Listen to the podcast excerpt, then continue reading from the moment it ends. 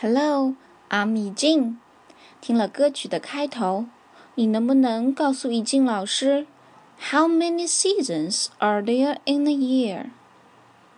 Four. Yes, four seasons.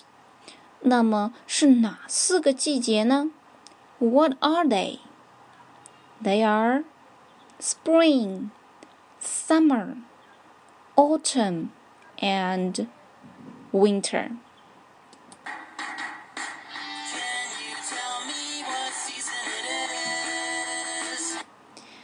猜一猜，这是什么季节？在这个季节，小草青的逼你的眼。哦，是春天，Spring。注意字母 P 的发音，发 b b。跟老师念，Spring，Spring。What color is spring? It's green, yes. 树叶绿得发亮，小草也青的逼你的眼。春天啊，不仅是绿色的，Spring is also colorful。桃树、杏树、李树都开满了花，红的像火，粉的像霞。 白的像雪，这美丽的景象都该归功于春天温暖的天气。Spring is warm。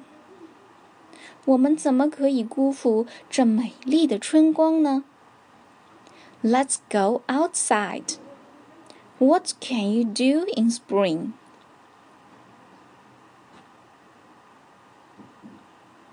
Oh. I can see flowers. I can smell flowers. I can go to the park. 上海的春天总是那么短暂，姗姗来迟，却匆匆而去。接着就是漫长的夏天啦，summer。赤日炎炎似火烧，赤日就是红色的太阳。So, what color is summer? Red. Then, how's the weather in summer? Hot, hot, so hot. 夏天如此炎热，但以静老师知道很多小朋友最喜欢夏天了。But why? What can you do in summer?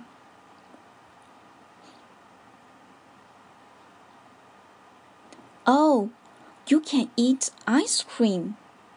You can drink cola. You can go to the beach and swim in the sea. 你们的夏天真是多姿多彩，以静老师好羡慕你们。现在来猜猜我最喜欢的节日吧，我最喜欢的季节吧。it's yellow and cool. I can fly a kite. What season is it? Oh, 你们都猜对了，Autumn。在读 Autumn 时，最后要把小嘴巴闭起来哦。跟老师念 Autumn，Autumn。 还有啊，以静老师最不喜欢的就是冬天，winter。你们知道为什么吗？Do you know why? Exactly. It's cold. 冬天太冷了，而且啊，树木花草都凋零了。but sometimes we can see white snow. 下雪的日子倒是不错的，不怕冷的小朋友可以去堆雪人，make a snowman。滑雪和滑冰，ski and skate。这个单元的内容并不多。但千万别把四季的气候特点搞错哦。特别要分清 cool 和 cold。cool 是凉爽的，跟老师念，呜呜，cool，cool。cold 是寒冷的，oh oh cold cold。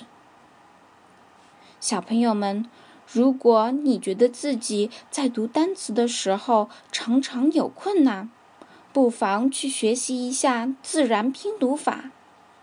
已经老师也准备在暑假播出关于自然拼读的节目。已经在学习自然拼读的小朋友，如果你有优秀的自然拼读课本推荐给我，一定要在留言区告诉我哦。小朋友们，下期节目再见，拜拜。